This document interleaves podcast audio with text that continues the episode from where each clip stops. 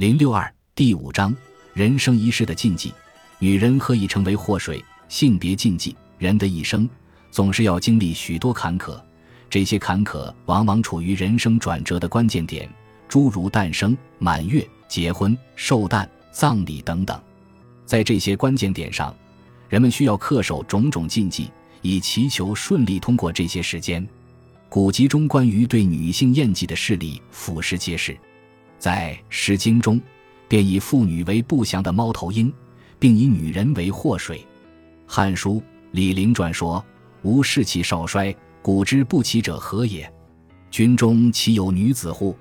乃搜得尽斩之，明日斩首三千级。”军中忌讳女人的原因是怕影响士气和战斗力。《列女传》记载，赵简子率兵与楚国打仗，在准备渡河时，船夫喝醉了酒。不能划船，在这紧要关头，船夫的女儿要代替他父亲来划船。赵简子说，在出行前，祭祀祷告时已经发过誓，不与女子同船而渡。《左传》亦有类似记录。郑国讨伐陈国，陈国君主出逃，碰到大臣贾货的妻子和母亲，便让他们上了车，而贾货把他的妻子和母亲赶下了车，并对陈侯说。和女人坐在同一辆车上是不吉利的。